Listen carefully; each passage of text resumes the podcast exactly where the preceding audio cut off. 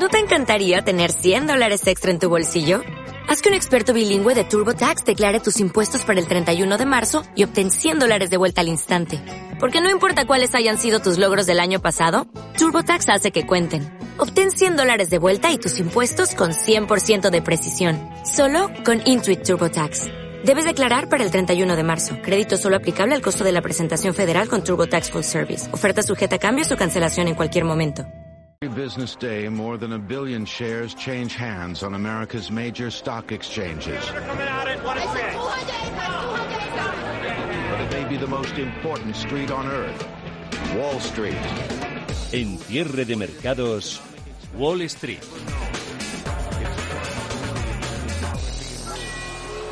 Ayer hubo venta de tecnología muy fuerte y no precisamente en rebajas. La sobrecompra de Apple dicen que es brutal. Goldman Sachs, de hecho, ayer jueves aseguraba este banco de inversión que la cotización de la empresa de la manzana parece insostenible y con esta excusa le pegaron al título más de un 4%. Distinto argumento hoy para Intel es miembro del promedio industrial Dow Jones y empresa líder en la fabricación de chips. Se está desplomando en preapertura más de un 14%.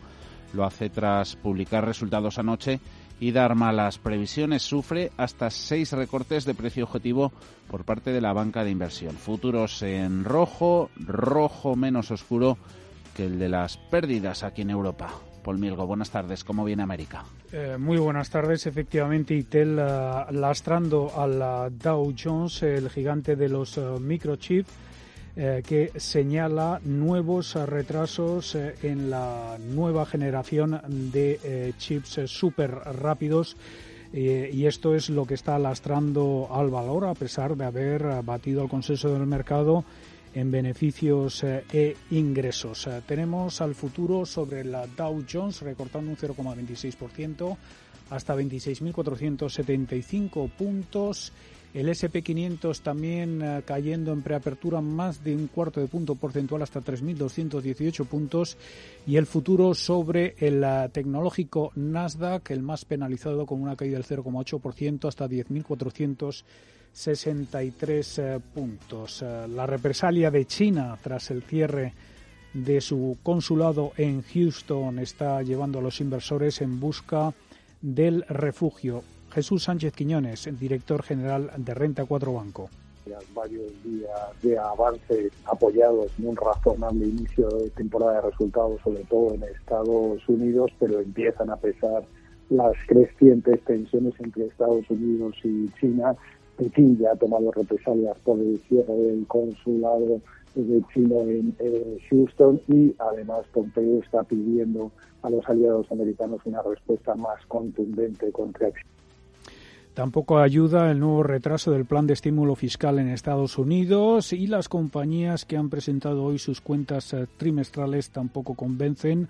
Hoy ha sido el turno para Honeywell, Slumberger, Verizon Communication y American Express, eh, que completan una semana muy cargada de resultados empresariales. Los inversores pendientes ahora de los datos de PMI y ventas de viviendas nuevas correspondientes al mes de junio que vamos a conocer a partir de las 4 de la tarde. Referencias que pueden mover al mercado también los contagios que se irán conociendo en poco más de una hora, hora y media en los estados más golpeados por la crisis sanitaria. En esa crisis sanitaria nos hemos acostumbrado al si tú dices blanco, yo digo negro. Así ha sido la relación a lo largo de esta crisis, de esta pandemia entre el presidente de Estados Unidos, Donald Trump, y el médico que le asesora, Anthony Fauci. Le conocemos casi casi tanto como a nuestro Fernando Simón. En los últimos días la relación dicen que ha ido a mejor. Trump por fin le ha hecho caso en el tema de las mascarillas, tal vez por ello Fauci esté dando su brazo a torcer en la que era la última rencilla que mantenía con su jefe, la que sigue siendo máxima prioridad actual de la Casa Blanca que las escuelas, también las universidades estadounidenses reabran sus puertas el próximo curso, sea como sea. Fauci no lo veía claro, ahora dice que no se opone por completo, pero esa no es la bomba que ha soltado. Dice que él, en el presente, no se montaría ni en un avión ni comería dentro de un restaurante. Mireya Calderón, buenas tardes. Buenas tardes, Javier. Es que Estados Unidos es el país más golpeado por el coronavirus. Ya ha sobrepasado la barrera de los 4 millones de casos de COVID-19 y lo ha hecho después de que varios de sus estados registraran números récord en las últimas fechas. Según el recuento independiente de la Universidad John Hopkins, el país norteamericano ha registrado hasta ahora un total de 4.005.414 contagios y 143.820 fallecidos, aunque ya desde abril es el país con más contagios del mundo. Por todo ello, como bien decías, el epidemiólogo Anthony Fauci, en una entrevista en Market Watch, ha calificado a esta pandemia como más intensa y por encima del ébola o el SIDA y ha dicho que no cree que estemos cerca del final y que no subiría a un avión ni comería dentro de un restaurante. Unas palabras que dan que pensar viniendo de él. En los últimos días, Estados Unidos ha registrado una media superior a los 60.000 contagios diarios y ha rebasado las 1.000 muertes diarias, algo que no ocurría desde junio desde la administración del presidente estadounidense Donald Trump se considera que este repunte se debe principalmente a las protestas contra la brutalidad policial contra las minorías, el aumento sustancial de viajes nacionales y la llegada de migrantes que cruzan la frontera entre Estados Unidos y México. Un Donald Trump que se ha visto obligado a cancelar la convención republicana de finales de agosto que iba a tener lugar en Florida. El presidente estadounidense dice que ha mirado a, su equipo y les ha dicho que no era el momento correcto para un gran acontecimiento con lo que está pasando recientemente. Dice que el rebrote en, Florida hace que no sea oportuno tener una gran convención. Dice que es algo importante para él, que tiene que proteger la vida de los estadounidenses, que es lo que siempre ha hecho y siempre hará. Dice que van a hacer otra cosa con telemítines y online que lo están discutiendo y que será algo magnífico. Además, dice que será un discurso de forma diferente. El balance provisional de fallecidos ha superado ya con creces la cota más baja de las estimaciones iniciales de la Casa Blanca, que proyectó en el mejor de los casos entre 100.000 y 240.000 muertes a causa de la pandemia y además se calcula que Estados Unidos llegará al mes de octubre con unos 200.000 muertos y que para las elecciones presidenciales del 3 de noviembre podría rozar los 220.000. Fuera del país americano, México bate récord y registra 8.000 positivos. Rusia supera los 800.000 800 casos y 13.000 fallecidos. Indonesia supera los 95.000 casos, mientras que Bali se prepara para reabrir el turismo. Sudáfrica anuncia un nuevo cierre de los colegios por el aumento de casos y las autoridades de sanidad de Alemania han registrado en las últimas 24 horas 815 nuevos casos de coronavirus y 10 muertos frente a los 569 contagios y los 6 fallecidos del día anterior. Así que el tema contagios frena, penaliza a los mercados también otro frente, el geopolítico China, Estados Unidos y su última película de espías. Pekín no va a la bronca, al menos de momento, dice su ministro de Exteriores que apuesta por el no conflicto, por la no confrontación, por el mutuo respeto y por una cooperación en la que las dos potencias ganen un win-win. A estas alturas, Paul Mielgo, ¿cómo están aquí las cosas? China contraataca. Pekín ordena el cierre del consulado de Estados Unidos en la ciudad de Chengdu, en el suroeste del país, después de que el gobierno estadounidense obligase a la nación asiática a abandonar su misión en Houston a principios de esta semana. La medida tomada por China es una respuesta legítima y necesaria al acto injustificado de Estados Unidos, ha dicho en rueda de prensa esta mañana el portavoz del Ministerio de Relaciones Exteriores de China, Wang Wenbin. Acata las leyes internacionales, las normas básicas de las relaciones internacionales y las prácticas diplomáticas habituales. Esta medida de represalia es una de las mayores amenazas en años eh, para la relación cada vez más tensa entre Estados Unidos y China, que ha empeorado en los últimos meses en asuntos eh, que abarcan desde el comercio hasta la gestión inicial del brote del coronavirus. Las bolsas chinas se han desplomado esta madrugada, la de Shanghái un 4% y la de Shenzhen un 5%. La misión de Chengdu que se inauguró en 1985, cubre el suroeste de China. El consulado también sirve de enclave de escucha de Estados Unidos sobre los acontecimientos en el Tíbet, donde los esfuerzos del Partido Comunista para reprimir la disidencia han sido durante mucho tiempo un foco de tensión entre China y Occidente.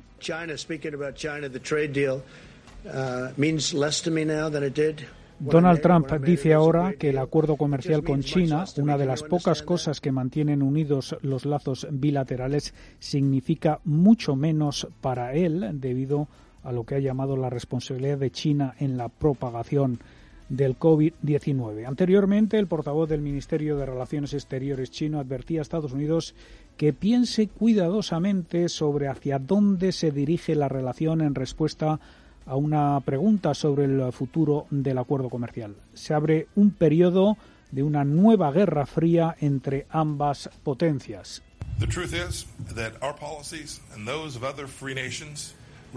El secretario de Estado, Mike Pompeo, hablaba ayer de China como amenaza existencial para la economía, la libertad y la democracia en el mundo y llamaba a los países occidentales a plantar cara a Pekín. El mundo libre debe triunfar sobre esta tiranía proclamaba Pompeo.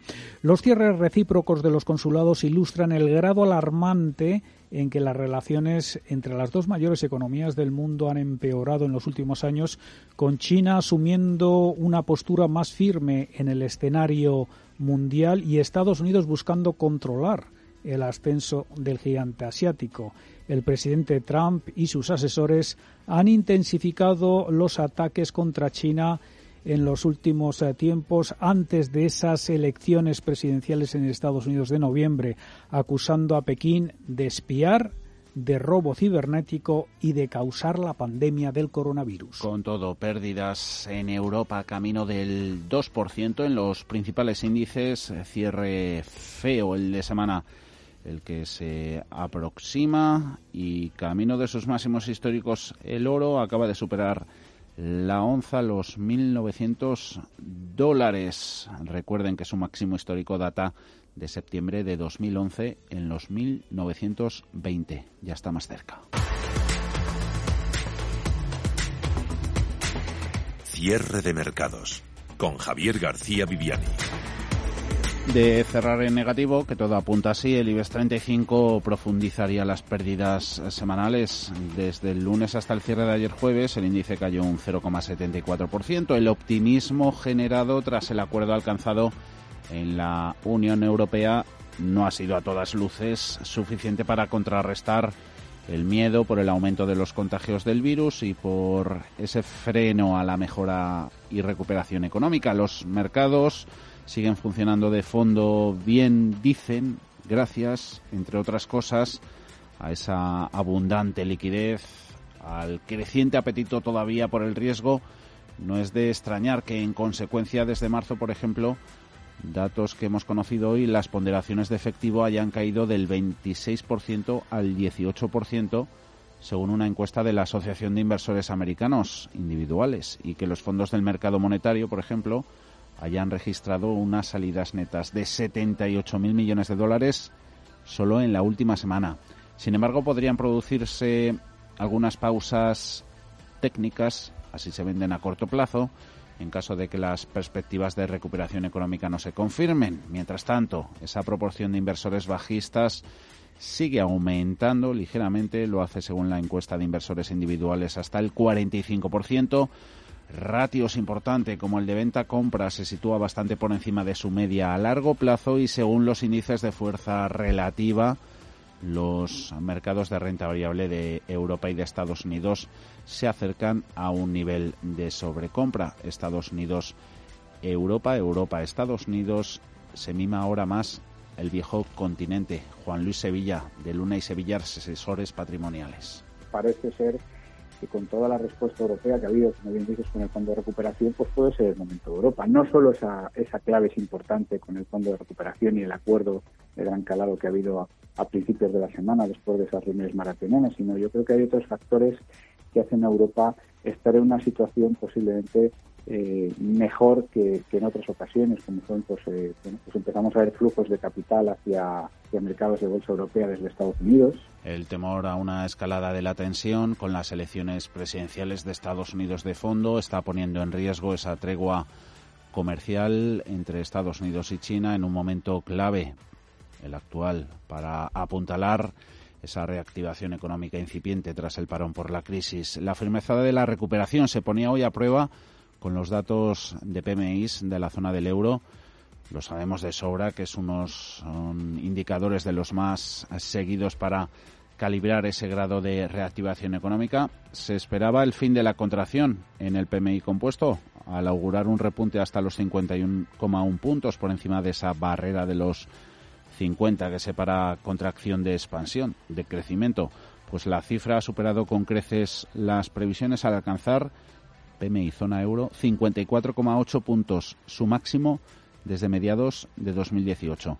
A la espera de la avalancha de resultados empresariales que va a deparar también la próxima semana, la agenda del día de hoy también incluía esa mini tregua aquí en España con CIA Automotive, con Mafre, como encargados de dar continuidad a la temporada de resultados dentro del IBEX 35.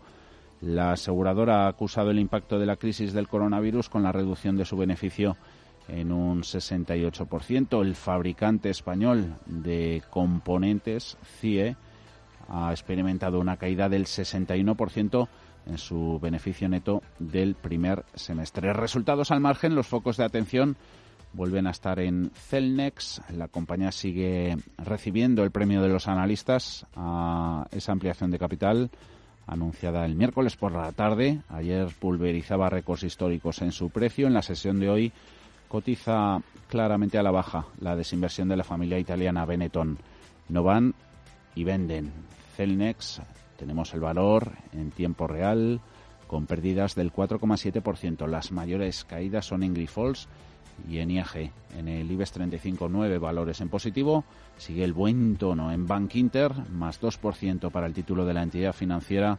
Están subiendo los bancos. Hay ganancias en Bankia, en CaixaBank, Sabadell y Santander. BVA se queda un pelín atrás, menos 0,35 en los 3 euros con 13. A ver si sale hoy tema recurrente, el de las vacunas. Conocemos a diario novedades que empujan con fuerza a los mercados, también animan las esperanzas de todo el mundo. Parece que nos conformamos con bien poco, pero en medio de una pandemia poco se convierte en mucho. Ya sabemos que hay más de 20 proyectos en fases avanzadas, de un total de 163, y la pregunta que todo el mundo se hace es esa, la de si está más cerca la vacuna, si llegará antes de final de año. Ana Ruiz. Lo cierto es que todos los investigadores y laboratorios del mundo trabajan a destajo cada día para encontrar una solución. La comunidad científica ha logrado en tiempo récord más de dos decenas de prototipos, pero la Organización Mundial de la Salud alerta de que el éxito no está garantizado. Las investigaciones siempre parten de la premisa de que el desarrollo de vacunas se caracterizan por un alto nivel de fracaso, pero los proyectos en marcha son ya 160, de los que 23 se encuentran en fase avanzada y nunca antes la comunidad científica internacional había actuado tan coordinadamente ni con tantos recursos para solucionar un problema. Los cálculos más optimistas de los expertos indican que no habrá vacuna fiable ni eficaz antes de 12 o 18 meses. El proceso se está acelerando al máximo, pero hay fases que no pueden ser más rápidas y que requieren meses de pruebas. Y aunque en un contexto de pandemia pueden parecer siglos, hay que tener en cuenta que en condiciones normales el desarrollo de una vacuna se extiende durante varios años e incluso décadas. Por eso el ministro de Ciencia, Pedro Duque, pide esperar hasta el primer semestre del año que viene. Creo que a, final de año tendremos muchos más datos, habrán, habrán acabado varias fases de, eh, ensayos clínicos y eh, bueno, que todo el mundo entienda que fabricar para todos los europeos, por ejemplo, pongamos 600 eh, millones de, de viales con vacuna, pues no, no es inmediato y por lo tanto habrá que esperar unos cuantos meses más y yo creo que el primer semestre del año que viene eh, pues tendremos, eh, tendremos ya algo. El objetivo sin duda es ganar tiempo a toda costa, aunque eso pueda conllevar un mayor riesgo de fracaso. Por ejemplo, una de las medidas que se están adoptando es la de empezar la fase clínica en humanos antes de finalizar la fase en modelos animales o comenzar a producir masivamente la vacuna antes de saber si tendrá éxito. Daniel López Acuña es directivo de la Organización Mundial de la Salud porque son los países con mayor número de casos, con más amplia transmisión eh, comunitaria Los efectos secundarios no son suficientemente graves como para detener la investigación. Tiene que ser un instrumento para prevenir el que la enfermedad se desarrolle. Para esto hay que tener la certeza de que esos anticuerpos neutralizan al virus. En eso consiste la eficacia de una vacuna. Esto puede llevar a errores o a efectos secundarios no deseados en la vacuna. Esto se suma a no saber cuánto tiempo pueden durar los anticuerpos generados en las primeras fases. Por eso es tan importante conocer los avances de las que están a la cabeza de la carrera por la vacuna.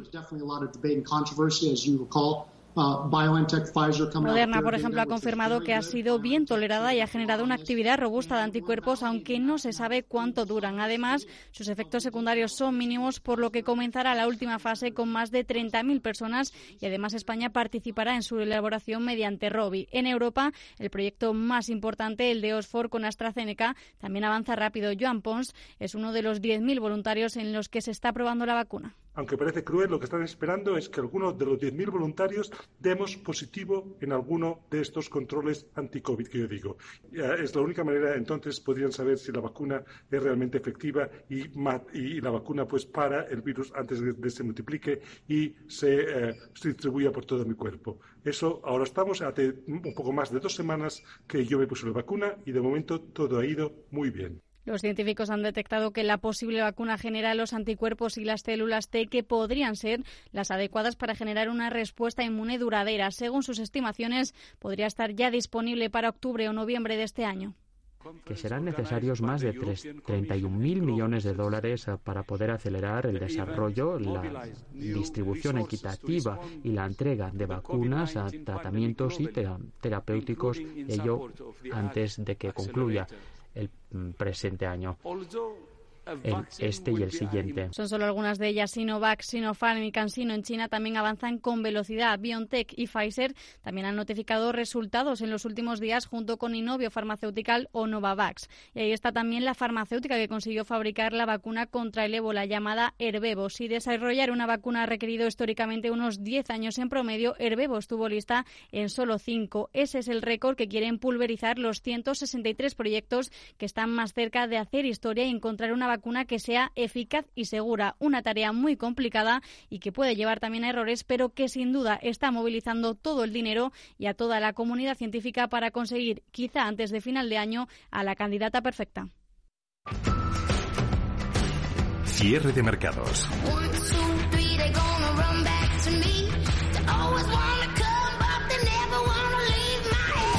Los mejores expertos, la más completa información financiera el espacio de bolsa y mucho más. El paraíso financiero.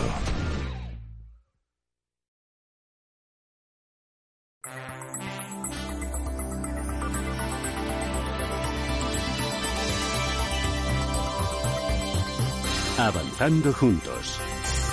José Luis Zimmerman, director general de Adigital, la Asociación Española de la Economía Digital. Eh, bien, efectivamente, eh, digamos que el impacto directo, es decir, todo lo que tiene que ver con, pues, lo, que es la, estructura digital, los bienes y servicios digitales y, lo que llamamos economía digital, es decir, toda actividad económica basada en bienes y servicios digitales, pues representa, representa aproximadamente un, un 19% de la economía es, es, complicado poder, poder trazar todo esto porque no hablamos de un sector, sino hablamos de algo eh, muy transversal que está afectando a, muy diferentes sectores.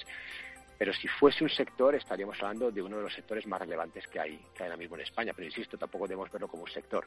Una de las derivadas de todo este informe y que hoy compartimos prácticamente con todo, con todo, el, con todo el ámbito digital es que lo que hace falta es sobre todo capacitar a la pyme. O sea, lo que tenemos es un problema de brecha eh, de capacitación y, de uso de la, de la tecnología.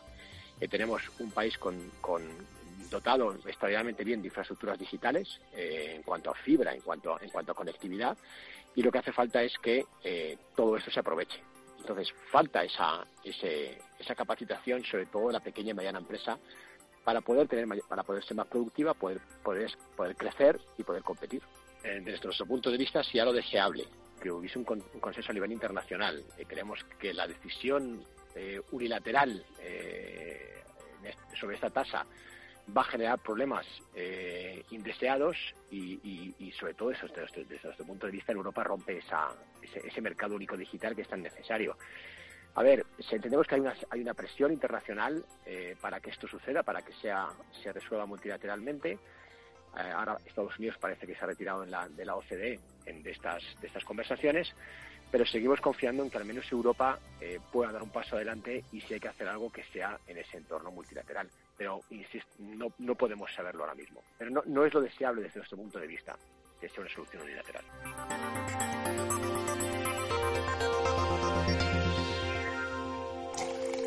Cierra el grifo a las altas comisiones. Pásate a Investme. Invierte en carteras de fondos indexados de bajo coste y obtén la rentabilidad que mereces. Entra en investme.com y descubre tu plan. Investme, tu gestor de inversiones personalizado. Hazte amigo del Museo del Prado y siente el orgullo de colaborar con uno de los museos más importantes del mundo. Más información en amigosmuseoprado.org. Tranquilidad es el sonido del mar. Tranquilidad es invertir al tiempo que ahorras, diversificas y proteges tu inversión. Tranquilidad es invertir en oro con Degusa. Infórmate en el 9119 82900. Degusa Oro es tranquilidad. Intereconomía clásica Música clásica en Radio Intereconomía. Todos los sábados y domingos, de 4 a 8 de la tarde, disfruta de la mejor música clásica en la radio.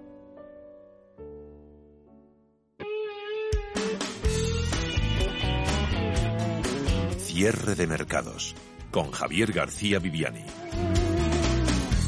Apenas cuatro minutos para la apertura al contado. Ahí siguen los futuros en rojo, pero lo destacable de los últimos minutos es esa onza de oro por primera vez desde 2011 cotizando por encima de los 1.900 dólares. Hecho, hecho casi histórico y que en el fondo, como nos han venido contando a lo largo de la semana, pues puede estar mostrando desconfianza absoluta en la política monetaria de los bancos centrales. La Fed, por cierto, va a ser protagonista por la próxima semana.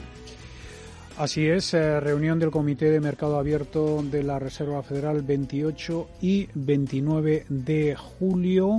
Eh, la Fed eh, probablemente vinculará su guidance, eh, su orientación futura sobre los tipos de interés a la inflación y la hará ya oficial en la reunión de septiembre, según los economistas encuestados por Bloomberg. estos encuestados esperan un cambio mínimo en la declaración de política monetaria que conoceremos la próxima semana. Una razón para que el comité no haga nada, digamos, relevante en la próxima reunión es eh, el paquete de estímulo fiscal eh, que se está preparando en el eh, Congreso. El nuevo plan de estímulo fiscal en Estados Unidos además se retrasa y las compañías que han presentado resultados tampoco están dando buenas noticias hoy. La publicación de ese plan eh, de estímulo republicano, la propuesta republicana de un billón de dólares, eh, ya se retrasa hasta el lunes debido a que los legisladores del partido y la Casa Blanca no se ponen de acuerdo en los detalles. Los senadores eh, salieron de Washington de fin de, semana sin un texto mm, eh, o proyecto de ley aprobado y todavía hay mucho que resolver antes de que puedan comenzar las negociaciones con los demócratas. Esa demora se produce eh, con las eh, medidas actuales de subsidios o de asistencia al desempleo a punto de agotarse en medio de las crecientes señales de que la recuperación económica de Estados Unidos se está estancando.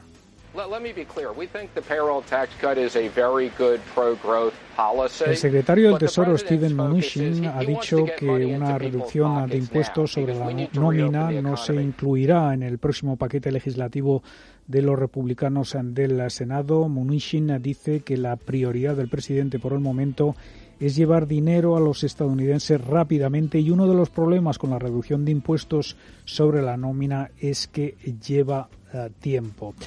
Así pues, eh, futuros en Estados Unidos eh, que eh, llegan a la baja a pocos segundos de la apertura. La represalia de China tras el cierre de su consulado en Houston está llevando a los inversores en busca de refugio, refugio como el oro que lo vemos ya por encima de los 1.900 dólares la onza, subiendo un 0,56%, la plata también está ejerciendo de valor refugio. Los inversores de Wall Street eh, se alejan de los activos de riesgo y el futuro sobre el Dow recortando un 0,56% hasta 26.395 puntos. Eh, también recortes en el SP y en el Nasdaq. en pocos segundos vamos a conocer eh, la apertura, una apertura que viene lastrada hoy sobre todo por los eh, valores eh, tecnológicos. Ahí la tenemos. Así es, eh, como decíamos, la bolsa de Nueva York arranca esta última sesión de la semana con caídas que ya son superiores al 1%. El Dow en 26.652 puntos pierde un 1,3%, el SP500 abajo un 0,61%, hasta 3.215 puntos. Las pérdidas en el Dow ya se reducen al medio punto porcentual, hasta 26.519 eh, puntos. Eh, números rojos también para el eh, tecnológico Nasdaq. Tesla sufre una caída del 4%. Los inversores recogen beneficios en uno de los valores que mejor se ha comportado este año en lo que va de 2020 el título se apreció un 250%, solo en junio un 50%. Verizon, American Express, Honeywell, Schlumberger son algunos de los valores que están reaccionando a la publicación de resultados.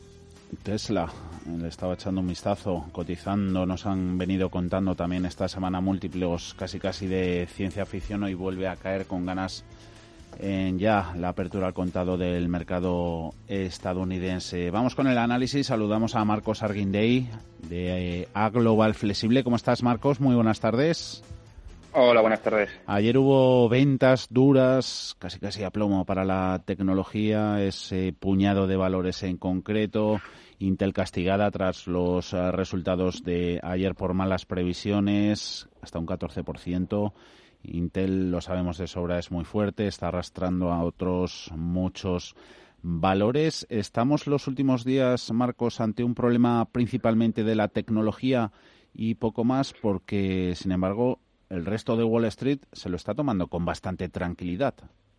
Parece. Bueno, yo creo que ahora mismo hay un sentimiento muy parecido al que tuvimos en febrero, eh, antes del COVID, obviamente. Eh, en donde veíamos que las valoraciones y todo el mundo, los analistas, estábamos pensando que, bueno que estaban sobrevaloradas y, que había una pequeña burbuja y demás, pero pero lo que sí es claro es que sigue y sigue creciendo. Después del COVID eh, sufrieron, se han recuperado con mucha más fuerza. el Nasdaq ha seguido rompiendo récords y puede haber, yo creo que más reajustes que, que, mm.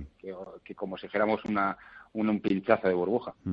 Eh, tema de la evolución del virus sigue siendo muy, muy adverso. En Estados Unidos se sigue creciendo ahí sin freno. Por tercer día consecutivo van más de 1.100 muertos diarios en, en la primera economía del mundo. Eh, más que evidente, no sé si lo consideras que ya está frenando la economía. ¿Tienes la sensación, Marcos, de que el virus está siendo considerado de manera demasiado optimista a estas alturas? Sí, hombre, nadie somos eh, epidemiólogos, pero es claro que ellos se lo han tomado de otra manera, que les ha funcionado económicamente mejor que eh, economías como la nuestra que nos hemos cerrado. Eh, pero obviamente yo creo que al ser un país con tantos millones de habitantes eh, tampoco está afectando tanto como, como, como parece, eh, pero sí que va a tener algún tipo de consecuencia.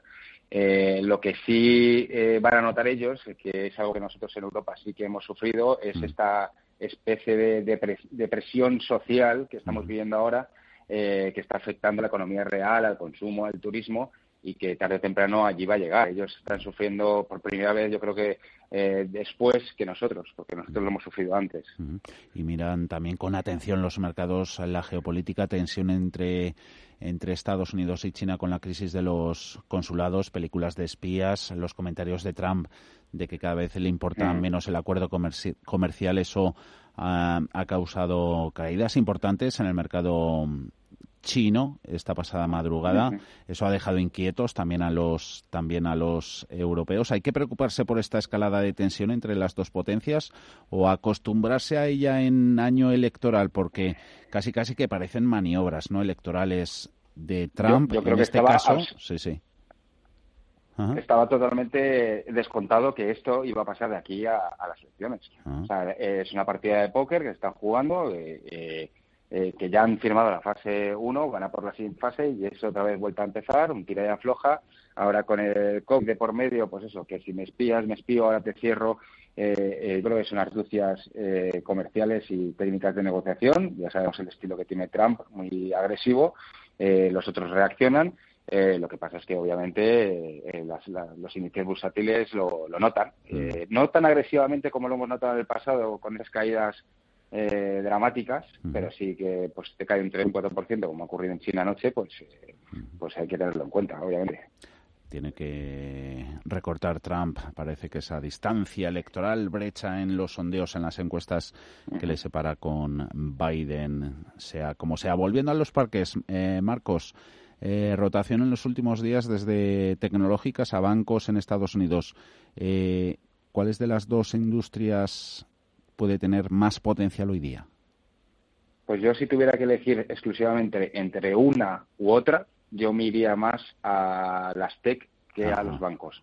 Los bancos obviamente han demostrado que el 2008 fueron para ellos una gran lección y la verdad es que se han comportado y los resultados lo hemos visto eh, con bastante contundencia.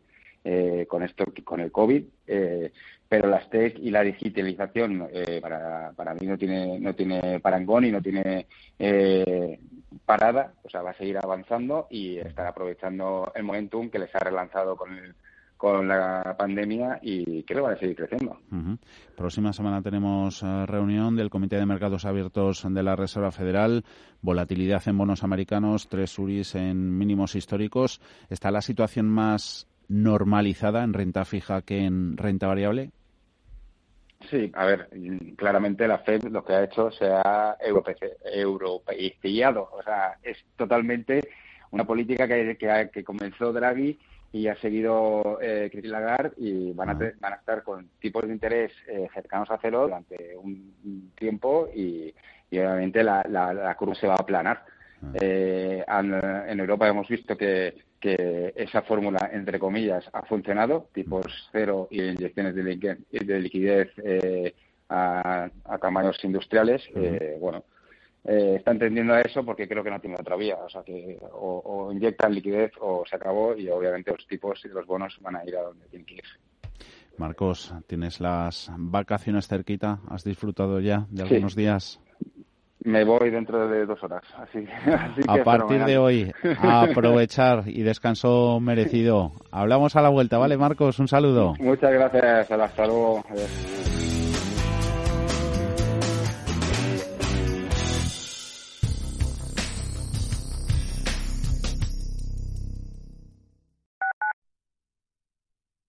Urbanitae es una nueva plataforma de inversión inmobiliaria que te permite invertir a lo grande con cantidades pequeñas.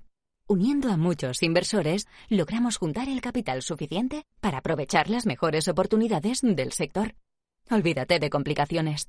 Con Urbanitae ya puedes invertir en el sector inmobiliario como lo hacen los profesionales. Centro Ciudad Sol, 38 grados a la sombra, rebaja, 6 horas visitando tiendas y la luna del coche rota. Este verano tu coche no puede fallar y tu seguro menos. Por eso con Mafre tu seguro de coche tiene centros de servicio exclusivos. Ahora hasta un 50% de descuento y muchas ventajas más. Consulta condiciones en mafre.es. Mafre. Descubre una mejor forma de invertir con Finanbest, agencia de valores. 50.000 fondos seleccionados para ti, monitorizados día y noche, con menos costes y más rentabilidad en asociación con el mayor banco de Europa. Entra ya en finanbest.com y gestiona tus ahorros en un solo clic. Radio Intereconomía, la radio de las empresas. ¿Sabía usted que unos pies con problemas pueden paralizar nuestro ritmo de vida? Le proponemos una solución indolora, con una mínima incisión y con anestesia local aplicando las técnicas más avanzadas en cirugía del pie.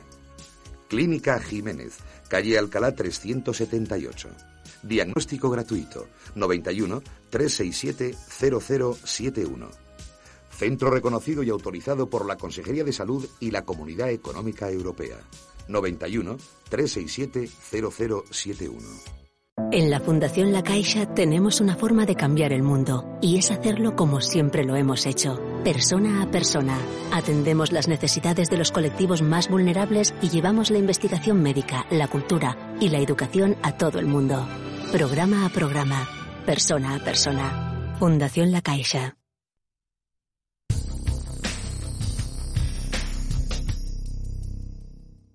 ¿Sabías que... Uno de cada cuatro españoles ha pedido dinero prestado o ha agotado el límite de su tarjeta de crédito para pagar facturas más allá de la hipoteca tras decretarse el estado de alarma por la pandemia, según un informe de la empresa de gestión de cobros Intrum.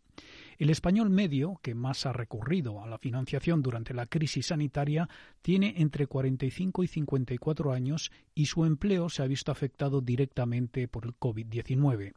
La necesidad de financiación se produce como resultado de la inestabilidad laboral que se ha traducido en una bajada considerable de ingresos en los hogares españoles.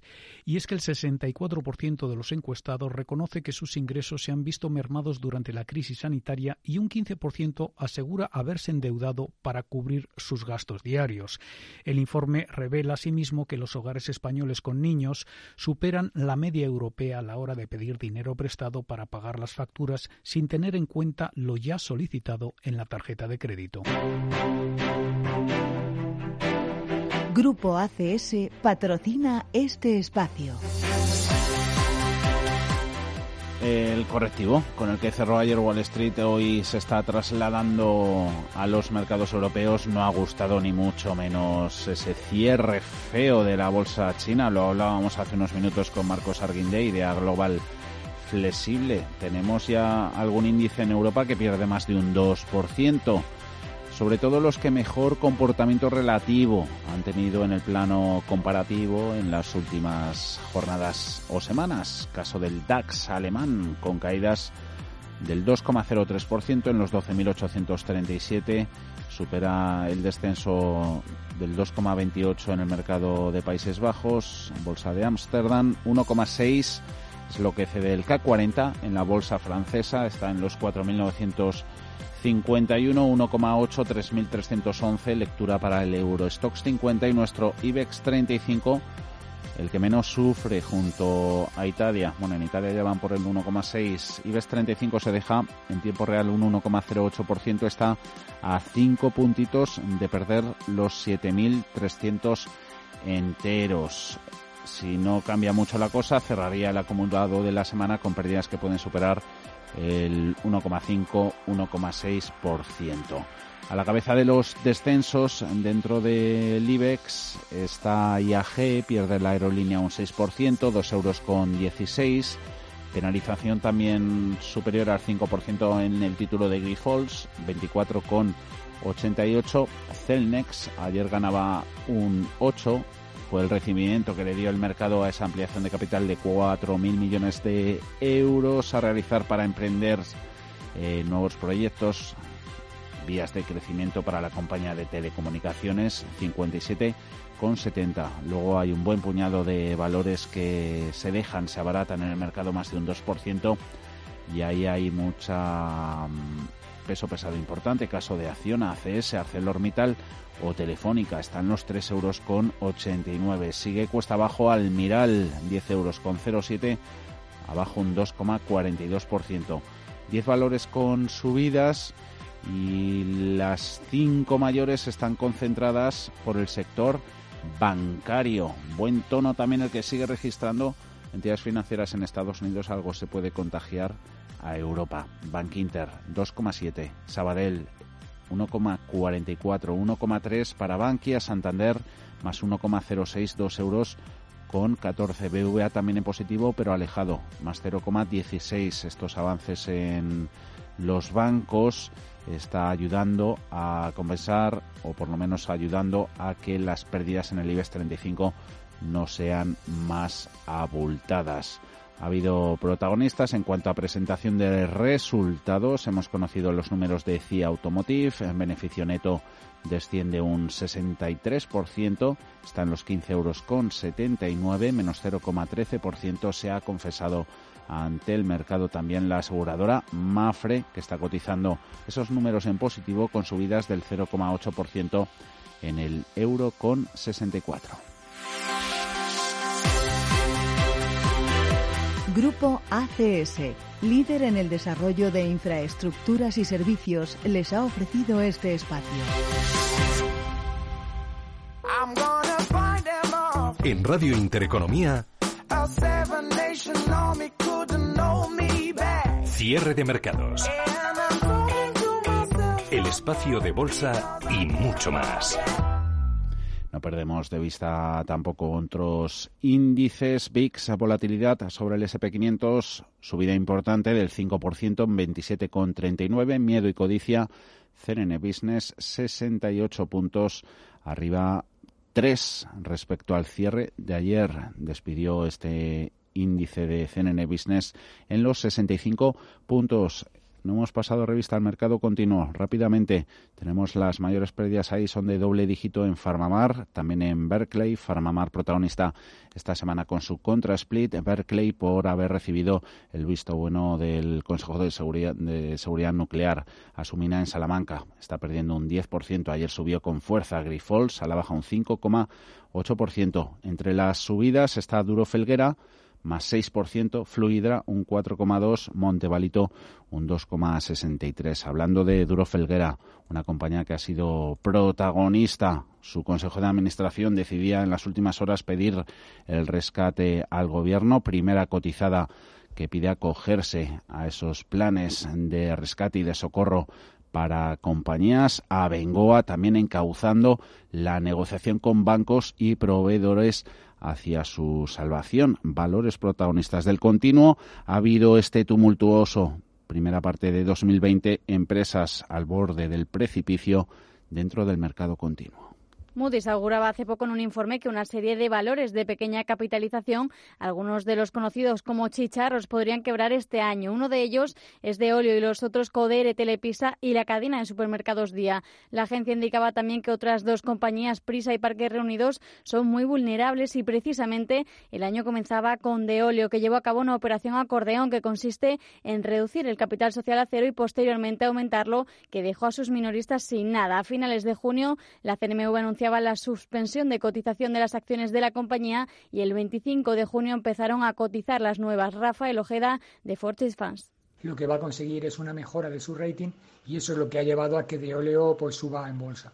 Es cierto que el impacto del COVID pues, es tremendo ¿no? para empresas como Carbonell y Ojiblanca, que son dos de sus marcas reseñables, pero lo cierto es que ha conseguido un, pulmón eh, de oxígeno bastante, bastante importante y creo que de óleo pues puede reflotar y, y salir del atolladero en el que, en el que se encuentra. Un 2020 que también ha estado marcado con una quiebra. SNIA se anunciaba en febrero, tras años de arrastrar duros problemas, que se acogía al proceso de liquidación. La compañía ya ha vivido un momento delicado. Hace ocho años los intereses políticos consiguieron salvarla, entonces volviendo a cotizar en marzo de 2016, pero eso no ha sido posible ahora cuando la decisión de Cogen Energía de romper su contrato con SNIACE ha sido la gota que ha colmado el vaso y le ha llevado a la quiebra. De hecho, ha solicitado la exclusión en bolsa, unos títulos que llevaban suspendidos desde el mes de febrero. Con su quiebra, los minoritarios han perdido toda su inversión y durante el resto de meses han intentado aguantar este tipo de compañías, pero el semestre ha finalizado con dos al borde del abismo. Niesa Valor ha comunicado que sus problemas en Rusia le han abocado a un patrimonio neto negativo de 10 millones de euros, lo que le lleva a situarse en causa de disolución. La empresa ha informado además de que intentará evitar ese extremo promoviendo una propuesta de modificación de su convenio de acreedores y desarrollando un plan de viabilidad. Esto le ha provocado un deterioro en sus cuentas de 2019 de 45 millones de euros. Van a presentar una propuesta de modificación del convenio con acreedores, así como un plan de viabilidad para el planteamiento de quitas y esperar así una, una operación, con una operación acordeón intentar reflotar la compañía, pero lo veo realmente complicado porque las quitas deberían ser muy importantes y la operación acordeón no deja de ser pan para hoy, hambre para mañana, porque va a ser muy complicado que entre accionistas en, esta compañía. Y el mercado está también pendiente de otra compañía de pequeña capitalización, Abengoa, que lleva años sufriendo graves problemas financieros y que anuncia su quiebra. La empresa ha dicho que continúa trabajando en cada una de las actuaciones que se apuntaron como necesarias para superar su desequilibrio patrimonial. En Radio Intereconomía, los mejores expertos, la más completa información financiera, los datos de la jornada, el espacio de bolsa al momento, cierre de mercados, el paraíso financiero. Cierre de mercados, ahorro, inversión y mucho más.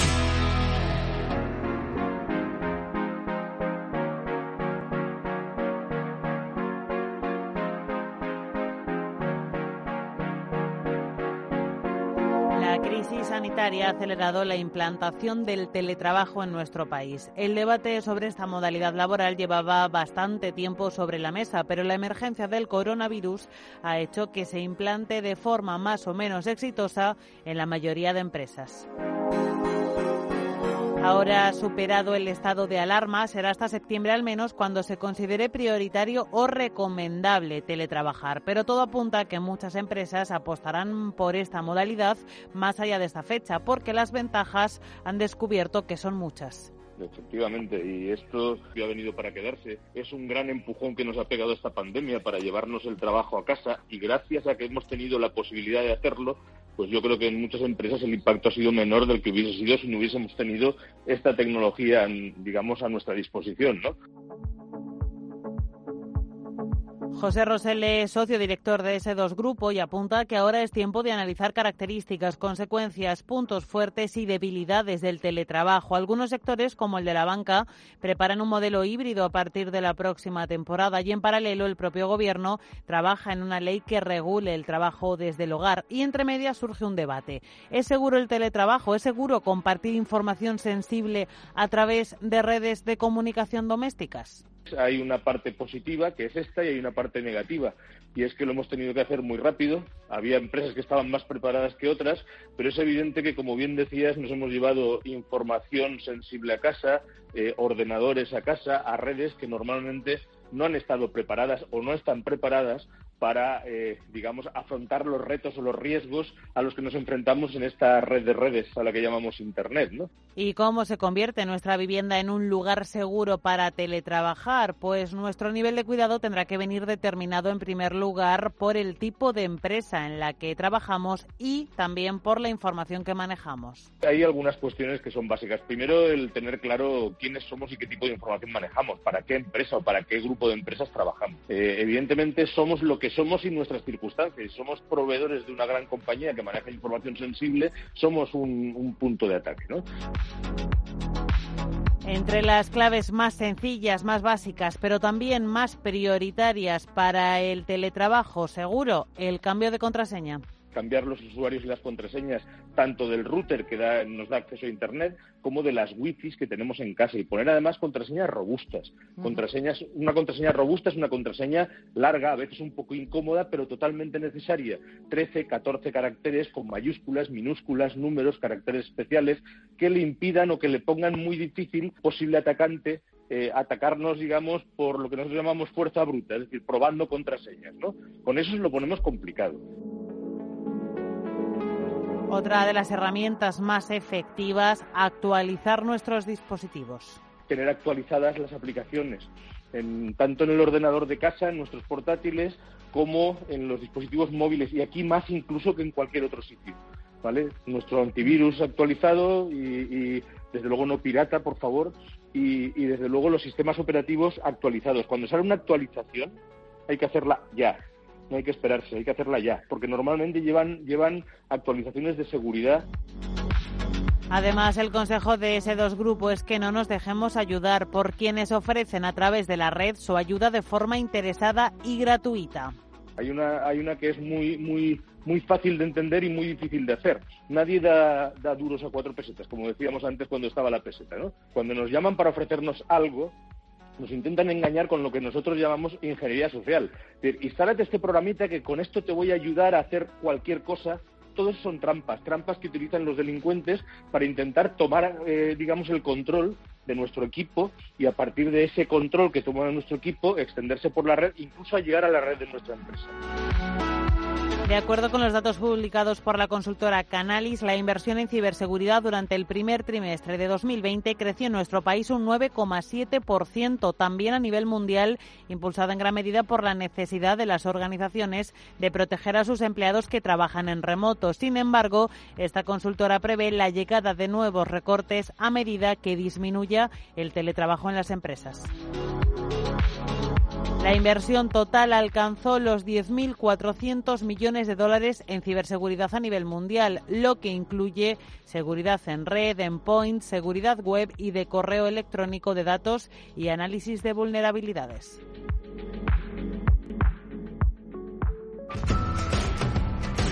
Cierre de mercados.